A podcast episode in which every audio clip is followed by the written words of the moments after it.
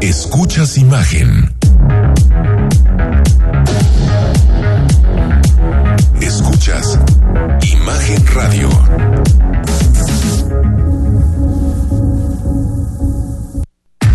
Escucha Imagen Jalisco con Enrique Tucent. De 8 a 9 de la noche. 93.9 FM Imagenguadalajara.mx Imagen. Más fuertes que nunca.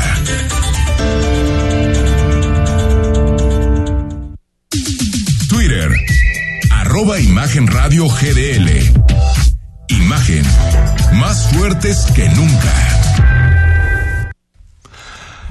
Son las 8 de la noche con un minuto. Gracias por estar con nosotros. Jueves 21 de abril estamos totalmente en vivo en imagen Jalisco. Gracias por siempre estar en comunicación con nosotros. El WhatsApp de la estación es el 3315 6381 36. Escríbenos. Esta semana se va un librazo eh, eh, de, de Álvaro Uribe. Y bueno, la, próxima semana va, vamos a cambiar de libro pero se va un librazo de Álvaro Uribe que, que está para, para todos los que quieran participar. Escríbenos, ponnos eh, nombre, tu forma de contacto y a través del WhatsApp hacemos comunicación contigo para que puedas participar. En el libro también, si utilizas Instagram, puedes participar a través de la dinámica que hacemos cada semana. Ruido de la Rosa, ¿cómo estás? Con el gusto de saludarte, Enrique. Muy buenas noches a todos. Bueno, todavía nos llega el sol aquí en cabina, pero. Ah, qué calor, ¿va? Sí, qué calor. Oye, no, no, no, pero de veras insoportable. ¿eh? Yo ya me estaba desvielando ahí en el centro histórico. Oye, me acuerdo cuando en Guadalajara no era necesario tener aire acondicionado. Yo creo que ya es medio necesario, ¿no? Ya es medio necesario. O subirte al coche y. Y el aire acondicionado un rato, ¿no? Para.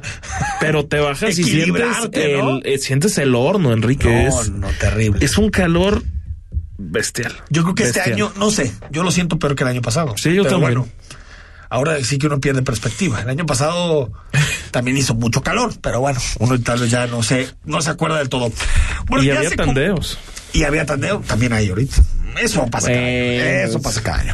bueno, eh, siguen, seguimos con todo el debate relacionado con los comerciantes afectados en el, por el incendio en el mercado San Juan de Dios, también conocido como mercado Libertad, bueno, a pesar de ya cumplir una semana de que se pudieron reinstalar después de lo que sucedió en el incendio pasado, 31 de marzo ya, ¿verdad? O sea, hace tres Es semanas. 31 de marzo, sí. Hace tres semanas, pues se mantienen positivos y volviendo a la chamba, ¿no? Sí, lo lo que pasa es que tú lo has dicho la madrugada de ese 31 de marzo que resultó fatídica para un 15% de el mercado Libertad. Finalmente cumplieron una semana de que están trabajando. Obviamente, pues, a ver, unos de repente a rayo de sol, aunque hay toldos, y entonces evidentemente extrañan ese local, pero también como me tocaba platicar con los comerciantes, pues más valía que le fueran tomando cariño a ese lugar porque van a estar seis meses chambeando ahí. Los comerciantes afectados por el incendio en el Mercado Libertad en San Juan de Dios se mantienen positivos al cumplir una semana de que se pudieron reinstalar tras el incendio del pasado 31 de marzo. Lupillo vende comida asiática y se dijo feliz de poder seguir trabajando y a diferencia de otros, él dice no haber batallado con la clientela. Pues yo la verdad, la verdad yo, yo por ese lado sí no puedo decir nada porque yo tengo mucha clientela y la clientela me busca y ya han llegado. Sí, la verdad, el jueves, viernes, sábado, pues excelente. El sábado bajó un poquito, ayer un poquito. Pero es normal, es normal, porque pues las varas se van acabando, pues, ¿verdad? No hay varas que alcancen. Pero la verdad, sí, yo, yo por ese lado sí, la verdad, no me puedo quejar. ¿Verdad? Porque sí, pues, a mí la clientela me busca. En contraste, Jorge Arellano que vende mariscos dijo que han batallado con la clientela, ya que algunos piensan que el mercado permanece cerrado. que en realidad la clientela ha estado perdida. Eh, hemos tratado de sa- salir adelante esta, esta situación, pero las ventas están un poco caídas por lo mismo. Eh, la gente está perdida, todavía no sabe que estamos reubicados en, estas, en el patio central. O sea, quizá mucha gente piensa que están completamente cerrados y que de plano no están chambeando. Eh, mucha de la gente tiene la creencia de que todos están completamente cerrados. Inclusive hay algunos este, a personas que creen que San Juan de Dios está cerrado. Eh, los comerciantes de comida fueron reubicados en la plazoleta del mercado, donde permanecerán unos seis meses. Otros afectados están sobre la calle Alfareros, mientras que otros venden sobre Dionisio Rodríguez, a un costado del mercado. Rodrigo de la Rosa, Imagen Jalisco. ¿Qué viste en, en San Juan de Dios? ¿Cómo lo viste? Pues está vivo, que es lo más importante sin ningún lugar a dudas. Obviamente si lo comparamos con las afluencias previas al incendio, pues, No, sí, pues todavía sí, evidentemente lejos, ¿no? alcanzan a... Pues sí. Ahora queda medio marcado, ¿no? En su. Por supuesto. Como le sucedió al mercado. Corona, que ya se normalizó.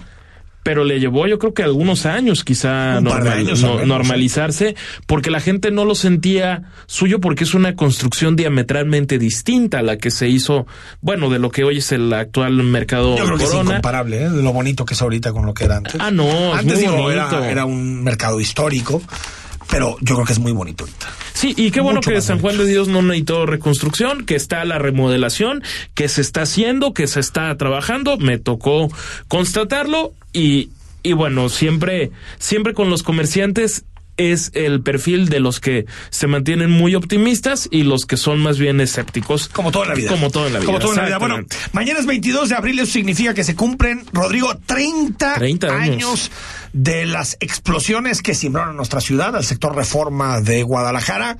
Es un antes y un después, lo que sucedió el 22 Sin de abril de 1992. Se cumplen 30 años. El gobierno de Jalisco, a pesar de que el gobernador no está, que se fue a Washington, informó que pues brindan apoyo económico a los afectados por el 22 de abril y mañana habrá evento, ¿no? Con, Sí. con todas las personas que, que siguen de alguna manera eh, pidiendo que el Estado responda por lo que sucedió en aquellos días. Hasta donde yo tengo entendido darán presencia el secretario general de gobierno, Enrique Ibarra Pedrosa, y el alcalde de Guadalajara, Pablo Lemos. Es a las diez y media de la mañana una, una misa ahí en esa, en esa zona de Analco. de Analco.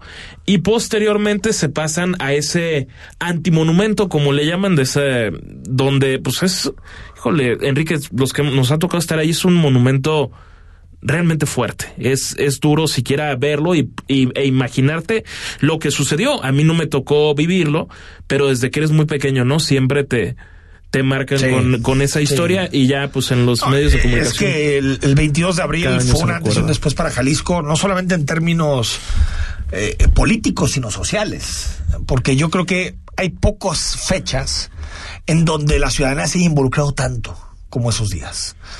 Con la atención de, de gente con problemas, damnificados. Era Semana Santa, creo, o Pascua. Era Pascua. Era Pascua. Sí, era Pascua. como sí, esta. sí, como, como este. No me acuerdo si era Santo Pascua porque recuerdo que yo estaba muy niño. No, no me quiero hacer chiquito, pero tenía siete años.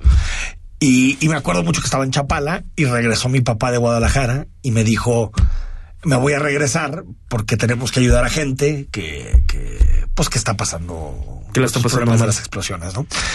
Y, y recordamos pues lo que sucedió con el periodismo aquel día, eh, eh, que, que algunos medios informaron, otros medios no informaron. Fue un antes y un después, en Sí, ese fue- mismo fue- sentido. fue un antes y un después. Se rompieron muchas cosas y eso abrió lo que después supuso la alternancia política en Jalisco, porque dos años y medio después el PRI dejaba el poder.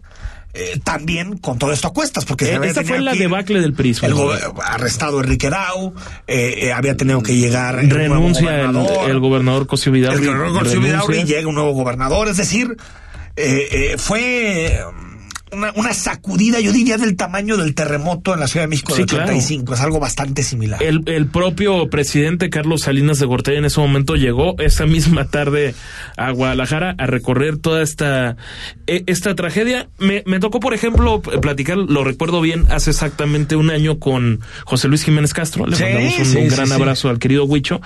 Y me decía, no, Rodrigo, es que esta calle la tendrías que haber visto hace ¿Cuál 30 calle? años, donde estamos, la de Gante Hágate.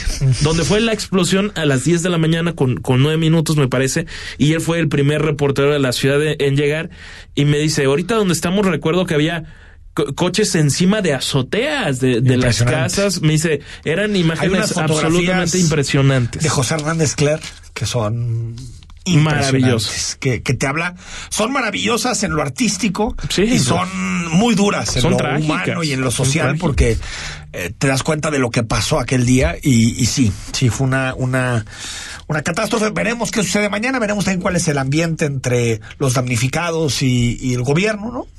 El año pasado Nova fue, fue, fue cordial. Fue cordial. Eh, iban todos los, los candidatos en aquel momento, candidatos a la presidencia municipal de Guadalajara, aunque Ah, es que no, campañas. Sí, está- estamos en plena campaña, Sí. aunque en aquel momento no estuvo el, el gobernador Enrique Alfaro. T- tampoco, y a ver, hasta parece que es mejor quizá que no que no aparezca el gobernador porque están los ánimos muy caldeados Se politiza mucho el asunto, entre ¿no? una parte que digamos está más o menos satisfecha con lo que se le ha dado y otro que es como un grupo disidente Que no de que dicen que no hay ningún apoyo y tienen una postura mucho más radical de la tragedia de hace 30 Pues años. bueno, ahí están, ahí están las dos posturas. Bueno, ya se rumora, todavía no es un hecho, pero que Delfina Gómez Álvarez deja la SEP. Se rumora fuerte, está prácticamente en todos los medios de comunicación. Pero no va a ir a la cárcel, ¿verdad? No, va a ir a la, a la gubernatura del Estado. Ah, ok, ok. Si es que los mexiquenses votan por ella, ¿no? Pero eh, se rumora, se me hace muy pronto, ¿no? A mí también. O sea, falta sí, no, para no, la no. elección del Estado de México, un, todavía ni pasamos Sí, de un año y dos que- meses. Ya tener que pedir licencia parece exagerado, ¿no? Pero no sé Bueno, si, no licencia, dejar el pero cargo. no sé si están utilizando un poquito, me recuerda lo que hicieron con Cruces, aquí en Jalisco, que a Cruces lo sacaron y dijeron que iba a ser candidato a Zapopan o algo así, y utilizaron eso realmente porque ya lo querían sacar de la Secretaría de Salud. No sé si sea lo mismo, pero hoy al menos en tres o cuatro columnas de opinión ya se habla de que Delfina deja la Secretaría de Educación Pública. Sí, y lo que comento de, de la cárcel, Enrique, es porque ya, ya lo mencionamos en, en este espacio hace ya un buen tiempo, que en países donde la decencia Sí. impera, el día que el Tribunal Electoral del Poder Judicial de la Federación la declaró culpable de los diezmos que cobró siendo alcaldesa de... Moches, diles moches. Porque después entramos a la religión. De- de- sí, moches. de- moches. Le pedía moches a los trabajadores de Texcoco para pagar campañas de Morena. Correcto. Y eso es algo que en su momento denunció el entonces presidente nacional del PAN, Ricardo Anaya. Pasaron los años, Y parecía denunció López Obrador y dijo que los moches en su partido se habían acabado. se habían acabado. Y la campaña de Delfina se financió con moches de los, de los trabajadores de Texcoco. Y Delfina Gómez no solo no dio la cara, fue hasta descarada. Nada. Le dijo a los reporteros que ella no iba a hablar del tema. Y se acabó. Y López Obrador armó un No te preocupes Rosario 2.0 no te preocupes, y, Delfina. tan, y tan campante. Y bueno, también eh, hoy habló el director general del Grupo Financiero Banorte, Marcos Ramírez Miguel, y confirmó que ya están en las primeras conversaciones, Rodrigo, con Citigroup para la posible compra de Banamex. Pero aclaró que el proceso llevará tiempo, va mucho tiempo de que se anunció la, la- venta de Banamex por parte de Citigroup y, y pues parece que el mejor eh, posicionado de cara a la compra es Banorte, que se convertiría sin duda en el banco más importante del país. Pero sin duda. Siendo ya, teniendo, Creo que me es el parece. dos, ¿no? Creo que Porque es el BBVA es el 1. Sí, porque BBVA está, Bancomer. está por encima en cuanto a clientela que el propio Banamex. Aquí Sí. en México. Bueno, O sea, según estamos- yo es el quinto Banamex, ya estaba, o sea, no había tenido las mejores Habría que confirmar. Pero Creo que era según yo, tercer el, uno ¿eh? era Bancomer, el dos Banorte. Si compra Banorte a Banamex, Se convierte pues automáticamente en- se sí, convierte en el banco más, ¿no? Más importante del país. Se supone que hasta donde yo eh, entendía que hasta finales de año es cuando se daría lo que va a ser el proceso de venta. Es decir, Citigroup anunciaría cuál va a ser el proceso para la venta de Banamex y todo esto sucedería hasta el 2023. Hasta el 2023. ¿sí? Se está retrasando. Es rarísimo este tema porque se anunció la venta antes de tener un comprador, cosa que nunca pasa. ¿No? No sé si hubo presiones de Palacio Nacional para que se anunciara antes. Le avisaron No a- al, al presidente como dos meses antes. antes y En- después se en anuncia, agosto. pero con un proceso muy Ahora, incipiente. el presidente no podía hacerlo público también, eso es, Ah, no, es no, cierto. No, no, no, no, eso no, no. No, yo lo que creo es que es un, es un caso extraño. Casi siempre cuando se anuncia la venta de un banco, automáticamente hay un comprador. Porque también los, los eh, eh, que tienen su dinero, en, en, en, en este caso en Banamex, pues se enfrentan a un problema grave de incertidumbre. Y- también quién se va a querer meter un banco que no sabes en qué manos va a caer. Desde luego. Es, es un proceso extraño, pero bueno, ya parece que Y, Banorte al y final... todo parece indicar también, Enrique, que el presidente está empecinado con que sea capital mexicano. Y, y si es Banorte es capital mexicano. sí, exactamente. es capital mexicano. No sé si le guste mucho el tema, pero de quiénes son los dueños de Banorte, pero allá él.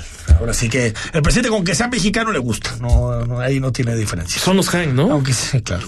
Que- que- Aunque sea mexicano de donde sea, pero que sea. Oye, pero una gran reputación, ¿no?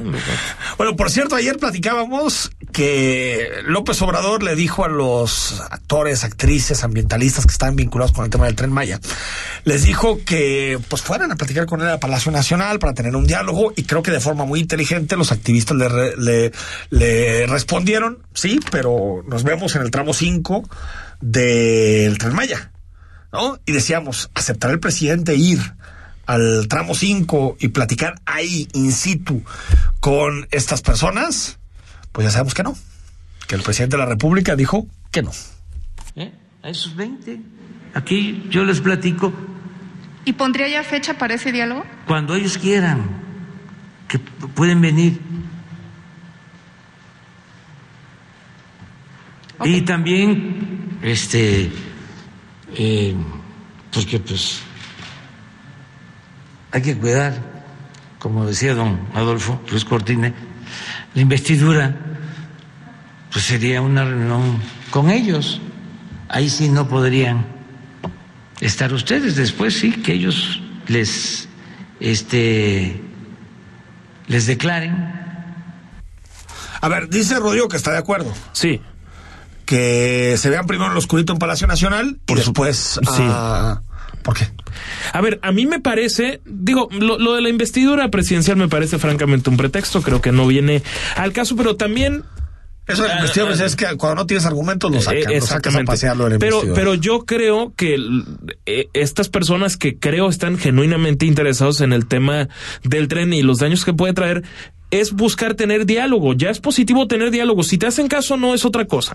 Pero yo creo que lo más adecuado ciertamente es que se reúnan quizá algunos representantes y después ver si se le puede dar seguimiento a ese tema y buscar que vaya el presidente al tramo 5 del tren lo- Maya. Lo, lo- lo Yo- que quieren, yo creo que estas personas, es decir, el presidente, presidente, no niegue lo que está pasando en el tramo 5. pero entonces para ti la reunión tiene que ser ahí. Sí, claro. O sea, es que lo que Para mí una segunda es que reunión si no, tendría que ser ahí. primera reunión es la palabra de uno contra la palabra de otro. ¿Y cómo si va el presidente a la zona si el mismo presidente sabe que lo que están denunciando es cierto? Ah, no, es cierto. sí, no, eso Bueno, está clarísimo. pues entonces eso nunca va a pasar, porque el presidente de la República en la vida va a ponerse en un lugar en donde quede claro que hay un destrozo y un ecocidio, un destrozo ambiental. donde no está cómodo, en un escenario que él no domina. El presidente quiere mandar un mensaje de que es muy dialogante, pero yo creo que el diálogo per se es bueno, pero no cumple ningún objetivo. El objetivo es demostrar que lo que están diciendo los activistas es verdad, Rodrigo. es que en, Se en- está destruyendo la eh, selva. eh, En, en eso coincidimos. Yo, yo creo que, que tienen razón. Eh, también, pero sí, sí, yo, yo sí primero una pensaría la parte. en Palacio una- Nacional. ahora, creo que esa reunión va a ser una simulación total. Por eso. Sí, se- o sea, creo que lo va a hacer. Todas las reuniones ahí van a ser una simulación Pero porque bueno. la decisión está tomada y va en el Sí. tramo 5, No, no está llueva, truene o relampaguee. Creo que sí, creo que el presidente le está sacando al fondo del asunto, que es, le sigue diciendo mentirosos, que no está pasando lo que dicen, y lo que le dicen los activistas, creo que de forma muy notable es, venga usted. No, es a ver evidente lo que, está sucediendo. sucediendo. que es evidente que está sucediendo. Vamos al corte, estamos en imagen. Seguimos, quédate hasta las nueve. Tenemos muchísimas cosas más. Por cierto, hoy anunciamos libro nuevo. El análisis político. Voz de Enrique Tucent. En Imagen Jalisco. Regresamos. A pesar de los obstáculos, las y los mexicanos junto con nuestro INE organizamos el primer ejercicio de revocación de mandato. El INE cumple con México como lo ha hecho desde hace 31 años para que podamos ejercer nuestros derechos políticos y electorales. garantizando certeza, legalidad, imparcialidad y transparencia. Una vez más, las y los ciudadanos y mi INE, Unidos por la democracia. mi INE nos une. Volvo XC40 Recharge Pure Electric On the Future. Estrena desde 1.249.900 pesos al pagar de contado o a 24 meses sin intereses con 3 años de mantenimiento incluido. Totalmente eléctrico, sustentable y tecnológico. Descubre más en volvocars.com diagonal MX. Soluciones especializadas para tu obra. Perdura. el líder absoluto en pegapisos y adhesivos, porque lo que se une con Perdura nunca se separa. Es domingo por la noche y no supiste nada del mundo del deporte. No te preocupes, sintoniza de 8 a 10 de la noche. Imagen Deportiva por Imagen Radio. Poniendo a México en la misma sintonía.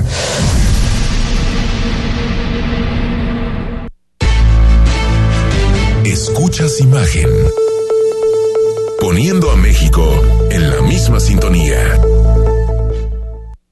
Las voces más importantes del análisis político en Jalisco, en un espacio para comentar, reflexionar y polemizar sobre los temas de tendencia a nivel local, nacional e internacional. Imagen, más fuerte que nunca.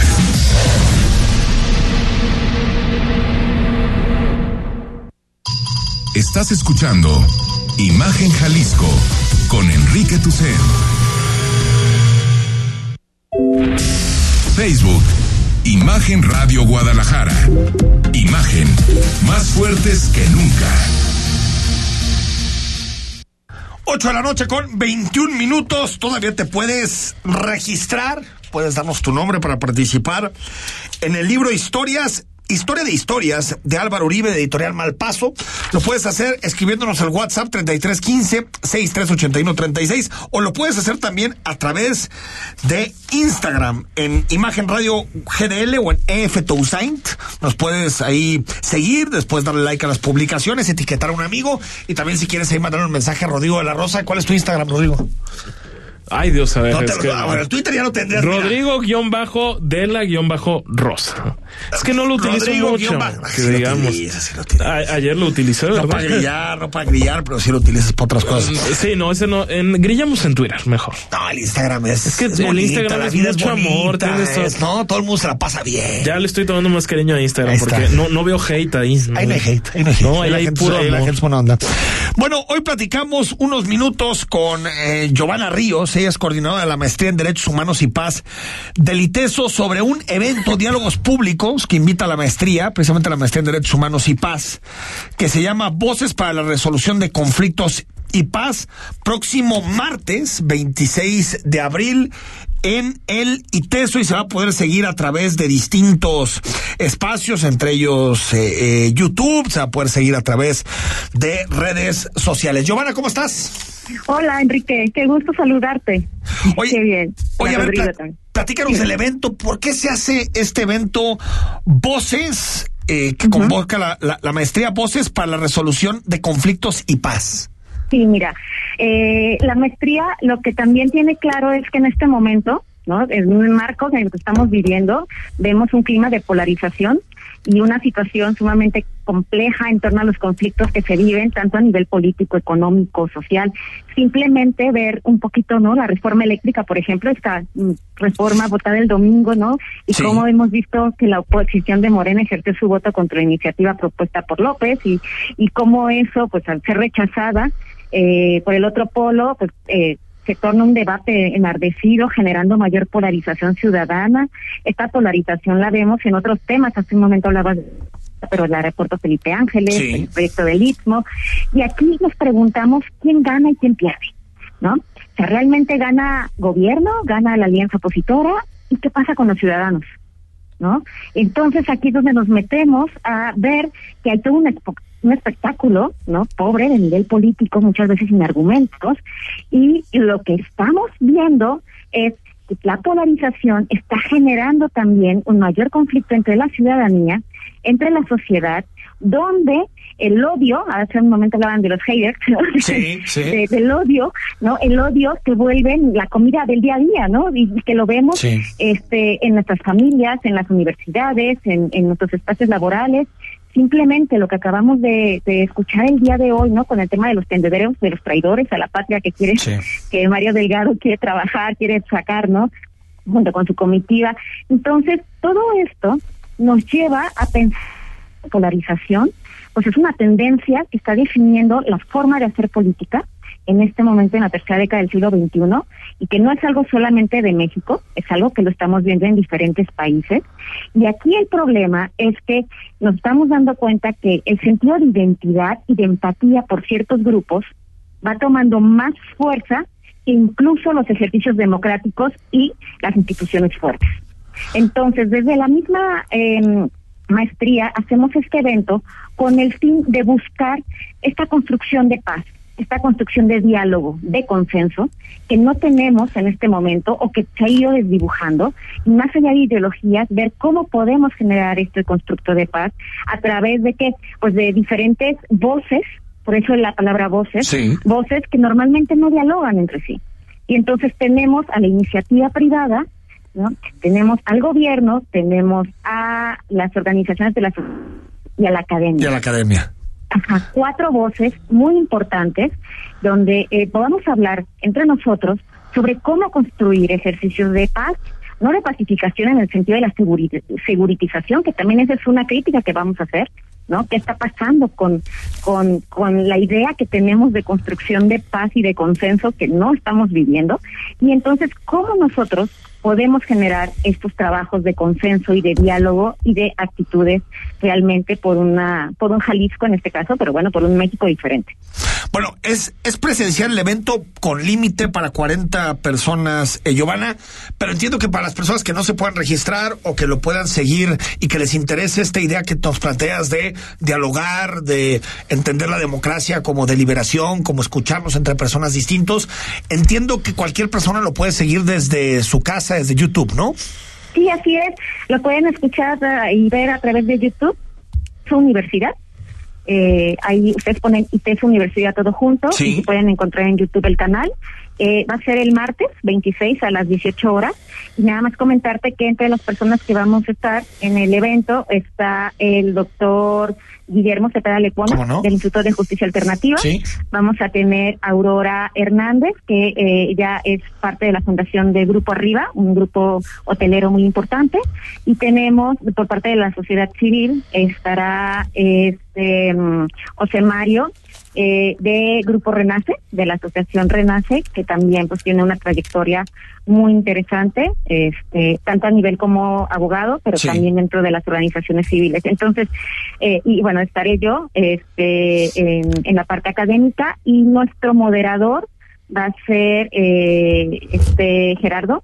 Gerardo Pérez Miramontes, no sé si lo ubicas. Sí, Él ha trabajado además muchísimo temas de paz, Claro. de constru- territor- en territorios, y creo que esta va a ser una mm, posibilidad, ¿no? La, vamos a tener la posibilidad de que cuatro diferentes ámbitos dialoguen en torno a una realidad social que estamos viviendo y cómo somos afectados y entonces cómo podemos generar otro tipo de estructuras sociales. Eh, y apostamos para que todas las personas interesadas en los temas de derechos humanos y paz conozcan un poquito más de eso. Buenísimo. Te felicito, Giovanna Ríos, coordinadora de la Maestría en Derechos Humanos y Paz del ITESO, y vamos a estar atentos para el próximo martes. Gracias. Excelente, nos vemos, hasta luego. Buenas noches. Ahí está. Bueno, pues escucharnos, ¿no? Cada vez Ah, más qué difícil, falta, ¿no? qué falta hacen en estas épocas donde, donde un presidente hoy en su mañanera habló de qué es la traición a la patria y sigue insistiendo eso y una radicalización de un discurso que El polarizador en jefe. polarizado. No, más que jefe de Estado, el polarizador en jefe. Sí, totalmente. Bueno, a ver, uno de los principales conflictos, uno de los principales problemas que tenemos en nuestro país tiene que ver con las personas desaparecidas. Más de 100 mil, ¿eh? En el país. Es escándalo. Y solo en Jalisco andamos por la cifra de los 16 mil. Sí, más o menos en correcto. materia de Primer lugar. Pero no solamente tiene que ver con el conflicto humano que supone la desaparición. Para una familia, imagínate, Imagínate que tu la- hijo, sí, que no, tu hija un día no aparezca Horrendo. y tengas que buscarlo por cielo, mar y tierra. También hay elementos jurídicos que tenemos que analizar y que en muchas ocasiones definen el estatus del desaparecido, cómo se accede a las cuentas, al dinero, a los recursos, eh, cómo se firma. Es decir, la desaparición no solamente es un asunto humano, sino también, mi estimado Luis Rabinal, es un asunto legal. ¿Cómo estás? Así es, muy bien, Enrique. Eh, buenas noches a ambos, eh, Rodrigo, y al público que nos escucha. Bueno, Luis Rabinal es socio del despacho Rabinal Ruiz Cortés Garza y Alfaro. A ver, de entrada, Luis, ¿qué sucede cuando alguien desaparece y está en este estatus? que de alguna manera, bueno, estás vivo, se supone, pero estás desaparecido, entonces no estás como ni vivo ni muerto. Así es, y dejas de atender tus derechos, tus obligaciones, el cuidado de tu patrimonio y, y no estás, como bien dices, no estás todavía muerto. Entonces no se abre no una presente, no se abre la herencia o la sucesión. Entonces la ley ha creado la figura de la declaración de ausencia y luego, después de esta, la presunción de muerte si seguimos sin encontrar a la persona con vida. Presunción de muerte. Presunción de muerte, sí. Esto ha existido en los códigos civiles de toda la República desde hace décadas. Sin embargo, a raíz del problema, bueno, lo que quiero, antes, antes de abordar la ley federal, voy a decir que lo que pretende declarar la ausencia es precisamente crear un statu quo de la persona desaparecida para que entre alguien a representar sus intereses. Ok, ok. Esa, esa es la finalidad, preservar su patrimonio, cumplir sus derechos y obligaciones, contestar una demanda que le llegue, verlo el tema de sus impuestos, todo eso. Un como si fuera un albacea. Bueno, hasta cobrar una renta, ¿no? Hasta cobrar una renta. Desde lo más básico. Desde ¿no? lo- Como si fuera un albacea en el caso de alguien fallecido, un representante, un administrador. Pero siempre ha existido en la ley, como lo digo, en los códigos civiles, estas dos figuras, declaración de ausencia y presunción de muerte, eventualmente. Van en secuencia progresiva. Pero a raíz de la gravedad del problema en el país, en junio de 2018 publicó el presidente Peña Nieto una ley que se llama Ley Federal de Declaración Especial de Ausencia para Personas Desaparecidas. Y pidieron en los transitorios que cada estado hiciera lo propio a nivel estatal, haciéndolo Jalisco En hasta 20, ¿no? noviembre 2020. del 21. El 21. Eh, ah, con- ya con el gobernador Alfaro. Enrique Alfaro. Sí. Pres- No, no noviembre, 22 de febrero del 2021. 21. 21. Entonces, las dos leyes son muy parecidas. Es importante decir qué es una persona desaparecida para la ley.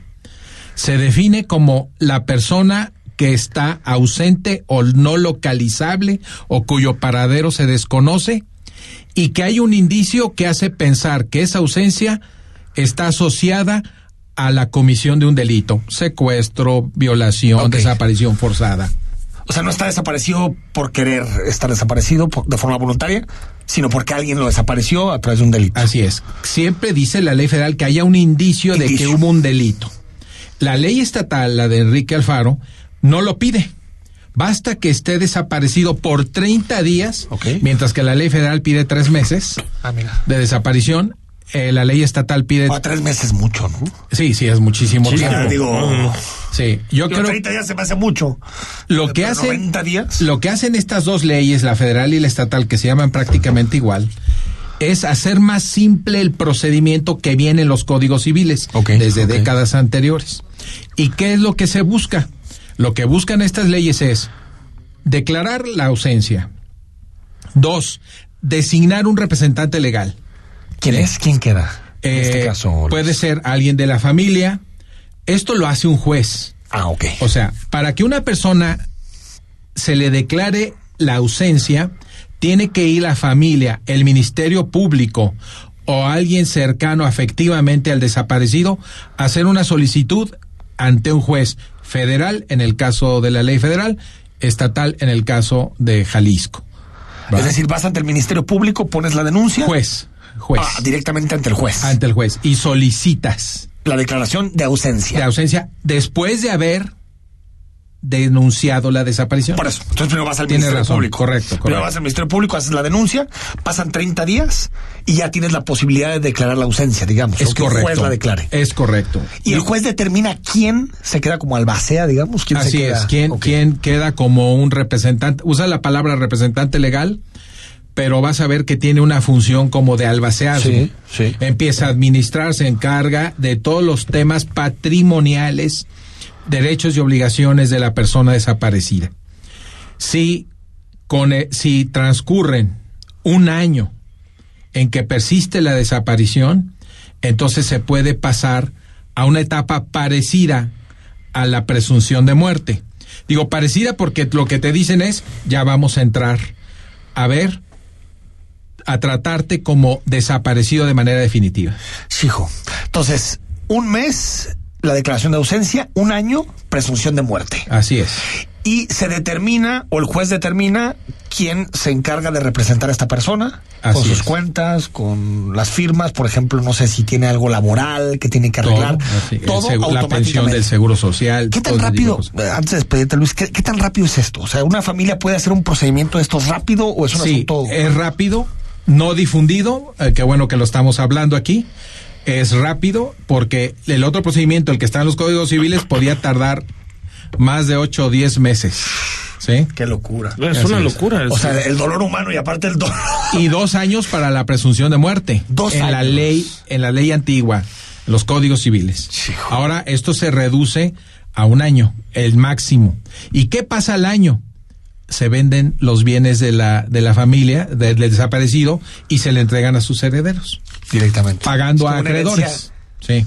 En en- en- en estatus de desaparición, que es en presunción de muerte. ¿no? Así es, con lo que se confirma que la Me quedan cono- 20 segundos. Imagínate na- nada más lo tortuoso que puede ser para una persona que está buscando a su hermano, a su hijo, a, a sus padres que tienen su patrimonio propio, porque es el estarlo buscando, No, y aparte- la, la tortura psicológica y Bueno, toda la pero lo parte. que nos dice Luis es que al menos se ha ido simplificando el asunto. Ah, bueno, Al pero menos mal, Pero pero- menos mal, por supuesto, pero al menos se ha ido simplificando el Pero asunto. qué, ¿no? qué, qué duro. Qué tremendo, qué duro, Tremendo.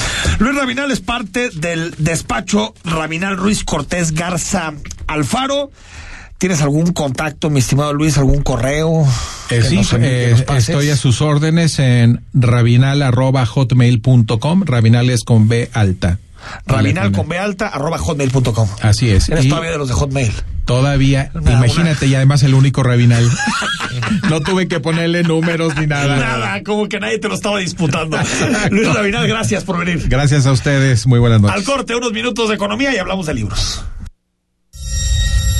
El análisis político. A la voz de Enrique Tucent. En Imagen Jalisco. Regresamos. Volvo S60, Own the Future. Estrena desde 789,900 pesos al pagar de contado o a 12 meses sin intereses con 3 años de mantenimiento incluido. Inspiración, lujo y potencia inigualables. Descubre más en volvocars.com diagonal MX. Queda poco tiempo para tener a tu bebé y en Hospital Ángeles del Carmen queremos que disfrutes tu espera. Por eso te ofrecemos 10% de descuento en paquetes de parto y de cesárea. Consulta términos y condiciones en hospitalangeles.com. Hospital Ángeles Health System. Queremos un México lleno de vida.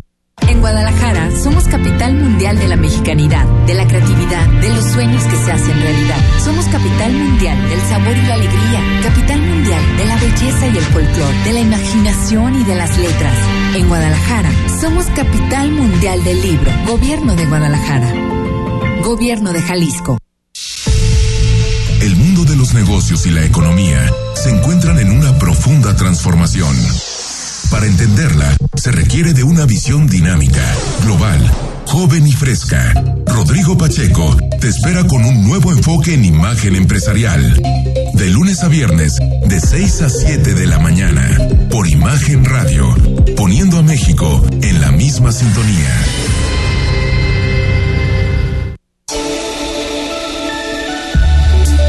Escuchas Imagen Radio.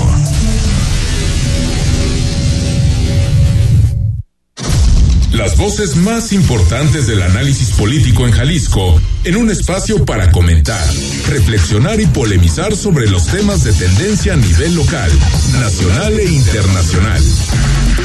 Imagen, más fuerte que nunca.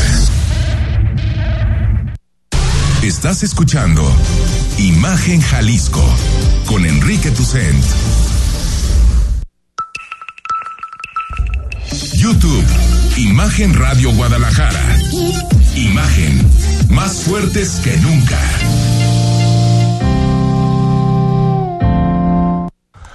Ocho de la noche con 39 minutos, estamos totalmente en vivo. Saludamos a Paulina Contreras, la conoces, habitual colaboradora de este espacio para hablar de economía. Ella es analista económica y profesora de la Universidad Autónoma de Guadalajara. ¿Cómo estás, Paulina? Hola Enrique, muy buenas noches, con gusto de saludarte como siempre después de una descanso y pues listo para platicar de algo que en teoría, y me gustaría preguntarles a ustedes, si han notado que el precio de la gasolina baje, porque pues técnicamente hay estímulos para ello, pero no sé ustedes cómo lo han visto recientemente. Yo la verdad es que... Sin novedad. Sí, más o menos igual, yo le pongo de la premio. Sí, parecido. Sí, no sé. Eh, pero se supone que está el estímulo, aparte de quitarle el IEPS, está el estímulo al, al, al precio directamente, ¿no?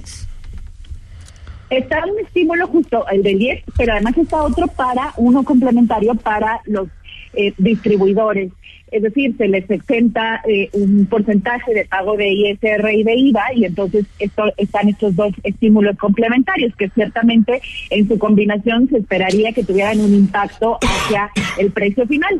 No obstante, pues así como ustedes lo comentan, yo creo que pues muchos nos hemos dado cuenta que en efecto no se percibe como tal un No. cambio sustancial en el precio de la gasolina. Y justamente esta semana, como se dieron a conocer cifras de recaudación por parte del Servicio de Administración Tributaria, pues eh, estimó ya el costo de estos estímulos fiscales eh, en todo el año considerando las pérdidas que ha tenido en estas últimas semanas eh, derivado de la aplicación del mismo. Y estamos hablando que el estímulo ordinario, es decir, esto que va relacionado al IEPS, Al IEPS. tiene un costo de 200 mil millones de pesos y el complementario de 117 mil millones de pesos. En suma, estamos hablando de 317 mil millones de pesos, que para ponerlo en dimensión, aproximadamente la pensión de adultos para el bienestar tiene un presupuesto anual de 250 mil millones de pesos. O sea, es más de lo que cuesta la pensión de adultos mayores. Más de lo que cuesta, a ver, 317 mil, ¿eso es en, en cifras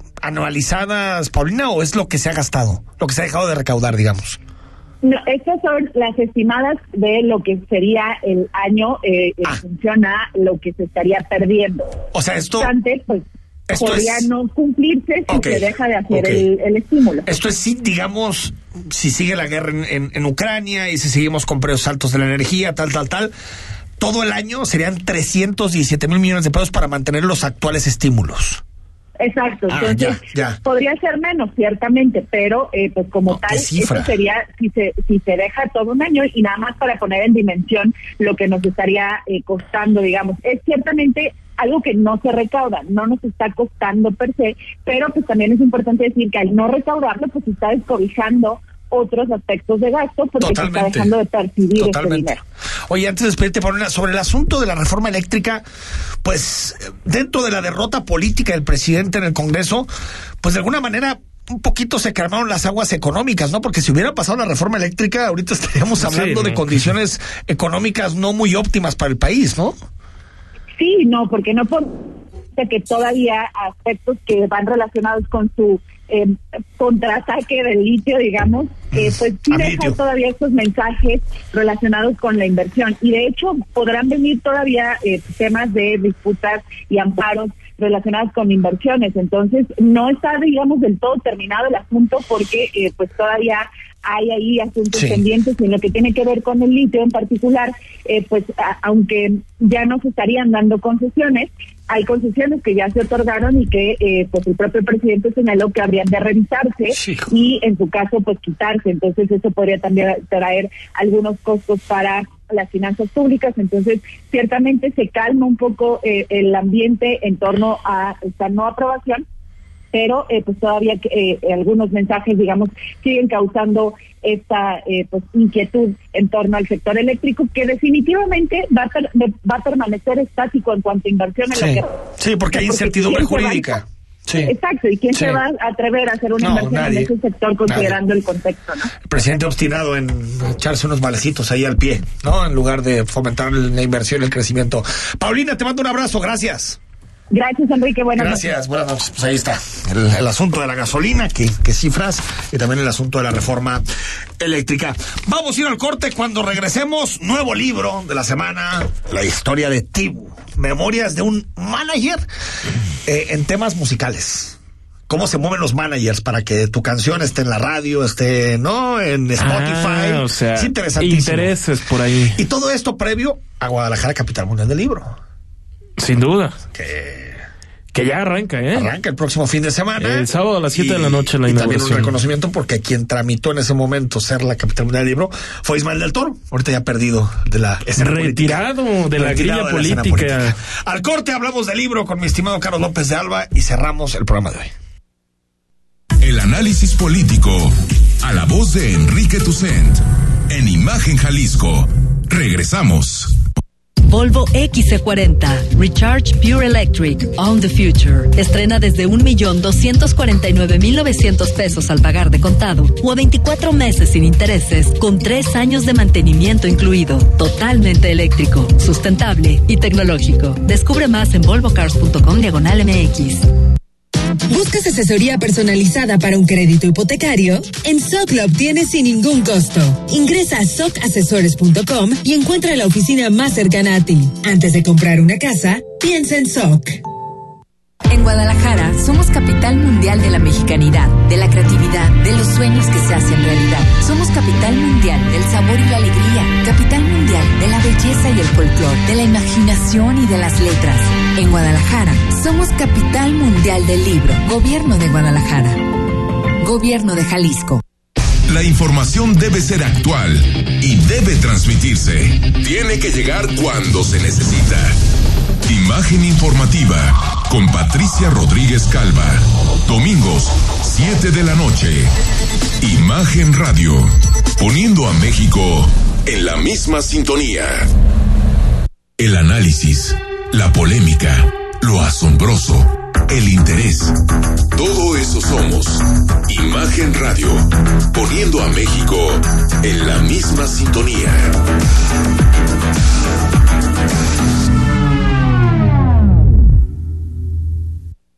Las voces más importantes del análisis político en Jalisco, en un espacio para comentar, reflexionar y polemizar sobre los temas de tendencia a nivel local, nacional e internacional. Imagen, más fuerte que nunca.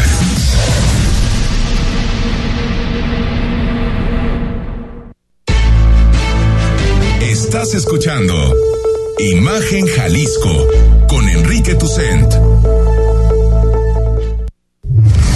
Instagram, arroba Imagen GDL. Imagen, más fuertes que nunca.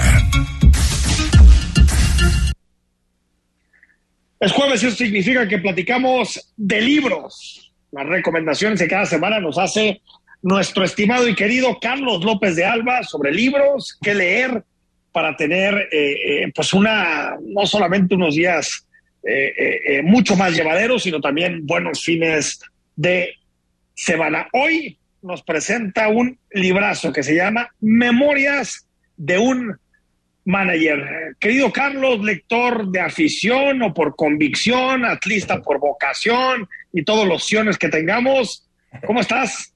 Bien, bien contento, mi querido Enrique y a todo el auditorio aquí de imagen, este contento de estar con ustedes como cada jueves hablando de libros y la verdad es que hoy tenemos, como tú dices, un libro bien interesante, a diferencia de, otras semanas que nos hemos enfocado mucho en libros de ficción, este, novelas, incluso poesía. Hoy traemos un, un libro de no ficción, pero no por eso es menos interesante. Como bien dijiste, el libro se llama Memorias de un Manager y es un testimonio acerca de un tipo que se llama Carlos Vázquez Moreno, alias Tibu, que es un, es un agente o fue un representante de, de músicos, sobre todo, sobre todo del ámbito pop, este, durante los 80 y 90 y sobre todo de músicos este, eh, ibéricos, de, de, de, músicos españoles.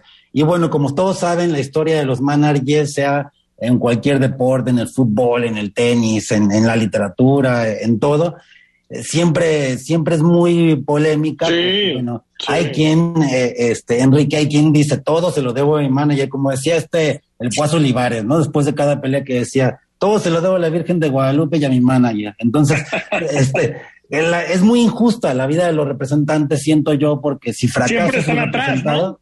Mande. Y aparte, siempre están atrás, ¿no? Muchas veces no son conocidos, ¿no? Exacto, y la verdad es que si fracasa el, el grupo, si fracasa la banda, pues la culpa es del, es del, del representante.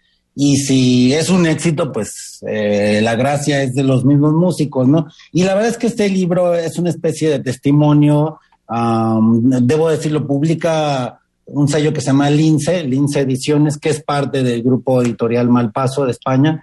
Este, y bueno, para, para, si a lo mejor Carlos Vázquez Moreno no le suena mucho, pero tal vez Hombres G, eh, ah, Aute, Marta Sánchez, eh, Retama, Miguel Ríos, eh, Luis Eduardo Aute, ya les comenté, Hombres G, este, son algunos de los de las agrupaciones que, estuvieron representadas por él. Y bueno, este libro vale decir que se publica después de cuatro intentos que, que, tiene la editorial con el autor, incluso con ghostwriters o escritores fantasmas o negros literarios como les llaman, incluso eh, el mismo Tibu o Carlos Vázquez después pasó cuatro años en prisión por un problema con una de las bandas este, que representaba ah, el, canto del loco. Así se ah, llamaba. Que, es muy conocida, ¿cómo no? El canto del loco. Lo denunció por apropiación indebida y fue condenado y pasó cuatro, cuatro años. Entonces, todos sabemos que, como dicen, manejar o jinetear el dinero de los representantes es un cliché del rock, ¿no? Así como el clásico, el clásico condenador de yo te cuido tu dinero para que no te lo acabes, este. Pero bueno, la historia de Tibu va, es, es, es bastante, eh, ¿cómo decirlo?, polarizada, ¿no? Bastante, se va a los extremos porque así como llevó a la fama a bastantes, a bastantes músicos, también, también, como te digo, fue, fue muy criticado, pues muy, muy acusado por, por cómo manejaba la vida de los, de los, la vida no solo profesional, sino la vida personal de los, de los artistas, mi querido Enrique. Ahora, ahora este Carlos es un libro que el mismo Tibu escribe, ¿no? Es decir, él, él, él digamos que son sus memorias, ¿no? Sí, sí, y, eh, literariamente hay un hay un juego con, con, con los planos eh, temporales, o sea, hay, hay flashbacks constantes porque de pronto te dice, cuando estás en la cárcel tienes que evitar eh, algunas zonas que son como de ajustes de cuentas, o sea, te da como, te, te, pone como en el panorama de cómo, cómo es estar en la prisión por estos, por este tipo de crímenes y que ya adentro no importa la, forma en cómo haya llegado, pero después da un paso a, su testimonio de, de, pues sí, en prisión, para pasar así de recuerdo cuando fui con México por primera vez con David Somers de Hombres G y estuvimos en el Festival de Acapulco. Este, teníamos una cruda terrible que nos dieron o algo que era eh, un líquido viscoso y que olía horrible, pero era mágico porque nos curó la cruda, ¿no? Que era un clamato con almejas y otras cosas. Ah, mira, mira, bueno. Este, es un libro con bastante con bastante material, habla de, de prácticamente todos estos artistas ay, y devela muchas cosas. Siempre, siempre es interesante porque un poco los representantes, los managers, se mueven detrás del espectáculo, ¿no? En este caso, detrás del espectáculo musical, pero también del deporte, también del cine, también de los libros. Y en muchas ocasiones, leyendo sus memorias, nos damos cuenta de lo descarnado y de lo duro eh, que suele ser ese mundo, ¿no? El mundo de los negocios que está detrás de esa canción que te gusta, de ese futbolista que te puede gustar en la cancha, de ese libro que lees muchas veces, pues detrás hay una historia muy cruda, ¿no? Sí, sí, como él lo dice en, en, en sus capítulos, que no les llama capítulos, sino pinceladas, y justamente dice, detrás de los empresarios de las disqueras, dice, Maquiavelo se queda como un aprendiz este, lo de que el fin justifica los medios es la norma de la casa para todo y para todos, porque habla pues de cómo se encuentra y cómo tiene que negociar este, lugares, espacios, privilegios, este, con los diferentes directores de las disqueras, ¿no? En los 80 y 90, ¿no? Que, que era la industria musical para, nuestros, para, para, nuestros eh, radioescuchas más, más jóvenes, para nuestros radioescuchas milenios, la industria musical de los 80, 90 era diferente. Este, este Spotify, ¿no? Exacto, Era diferente a, la era de Spotify, ¿no? Donde el, director de EMI en México o el director de Sony, etcétera, sí podían definir, definir no solo el lugar en el que entraba un, grupo, un cantante en un festival, sino, sino un lugar en, en las listas de popularidad, una trayectoria, una vida prácticamente definida. Ahora, ¿qué, qué, qué, más allá de todo lo que nos has platicado, Carlos, ¿Qué, elemento extraes de este libro que te llama tanto la atención para recomendarlo a nuestra audiencia? Es decir, ¿qué encuentras en este libro distinto de otros libros que de pronto se pueden escribir sobre memorias? Yo creo que, eh, en primer lugar, las curiosidades. O sea, por ejemplo, este tipo, Tibu, Memorias de un Manager, como se llama el libro, el Tibu, por ejemplo, fue manager de las Ketchup, este, de estas chicas que cantaban la canción de Acereje, ese One Hit Wonder de los, ya no sé si fue en noventas o dos mil, pero bueno, nos comenta que... 2000, ¿no? Empezando 2000, ¿no? Sí, nos comenta que... O finales de los 90, tal vez. Exacto. Sí, sí, sí, pero el gran éxito aquel, ¿no? Muy pegajoso. Sí, y nos comenta que en un, en un programa de televisión, no dice, nomás dice en un país europeo, pero no dicen cuál, dice, pues si, soy- si me preguntan y soy rigorista, David Bowie les teloneó las Ketchup, porque él salió antes y luego después ac- actuaron las Ketchup. ¿no? Entonces, eso yo creo que es el primer material que, que le puede interesar a nuestro, a nuestro auditorio de, de Un este gran libro, ¿no? anecdotario. Esas curiosidades, ese anecdotario. anecdotario. Y lo otro, eh, lo segundo, podría decir, ahora sí que como tú comentaste, todos los entretelones, todo lo que es, el, ahora sí que en- dentro del argot o del slang musical, todos los lados B de, de- de la música, ¿no? Todo lo que hay atrás para que, para que podamos escuchar esa canción todos los días, o sea, eh, habla incluso de, de cómo se tenía que repartir dinero, este, en las estaciones de radio, etcétera, o sea, cómo las disqueras movían realmente no solo la posición de, de un, de un hit o, de, o de un sencillo, sino la posición de toda una banda, ¿no? Y cómo él como manager Claro. Tuvo que aprender a lidiar con eso. Entonces creo que esos dos puntos, este, pues, lo hacen Qué interesante. una lectura muy recomendable. Qué interesante. Sí, y la otra, sí, los sí, sí. entretelones de la música. los detalles anecdotarios y todo esto que está detrás de la música que en muchas ocasiones nos quita el velo de los ojos y nos permite ver pues que detrás de los gustos que tenemos hay un negocio multimillonario. Estimado Carlos, memorias de un manager de Tibu, ¿la editorial cuál es? La editorial es eh, Lince, pero es parte de este grupo editorial que se llama Malpaso, de que hemos estado este, co- comentando algunos libros, que ¿Cómo ya se queda desde hoy en cabina para que estén este, llamando por él y anotándose. Ahí está, para volver de las, ya estamos en jueves de Pascua, para volver de las vacaciones posteriores y echarte un buen libro, porque creo que estás, a mí al menos personalmente las memorias como género y como texto, como libro, me, me, me, me encanta. Querido Carlos, hasta la próxima semana. Aquí estamos, la próxima semana que va a ser Día del Niño, vamos a tener literatura para chicos y chicas. Sí, señor. Próxima semana, Día del Niño. Soy Enrique Tucen. Hasta aquí llegamos en Imagen Jalisco, noche de jueves. Retomamos mañana viernes a las 8. Que descanses. Escucha Imagen Jalisco con Enrique Tucent de 8 a 9 de la noche 93.9 FM Imagenguadalajara.mx Imagen más fuertes que nunca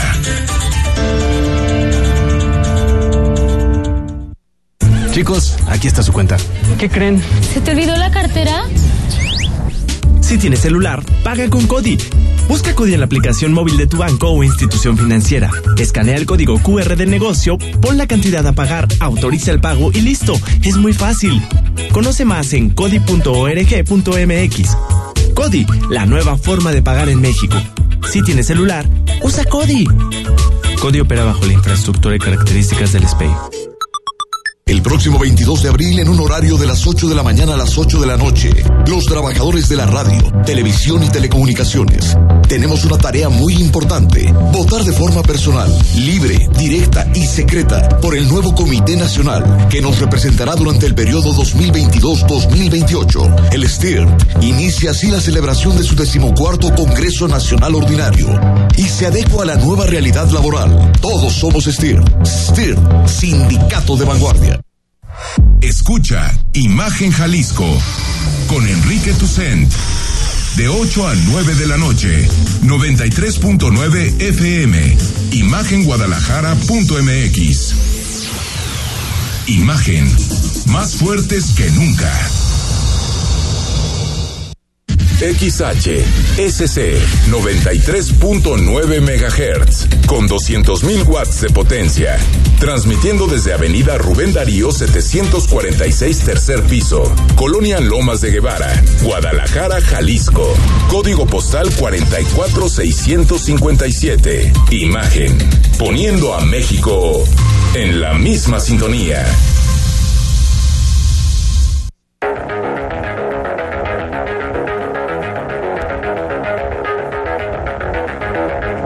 Escuchas imagen. Escuchas imagen radio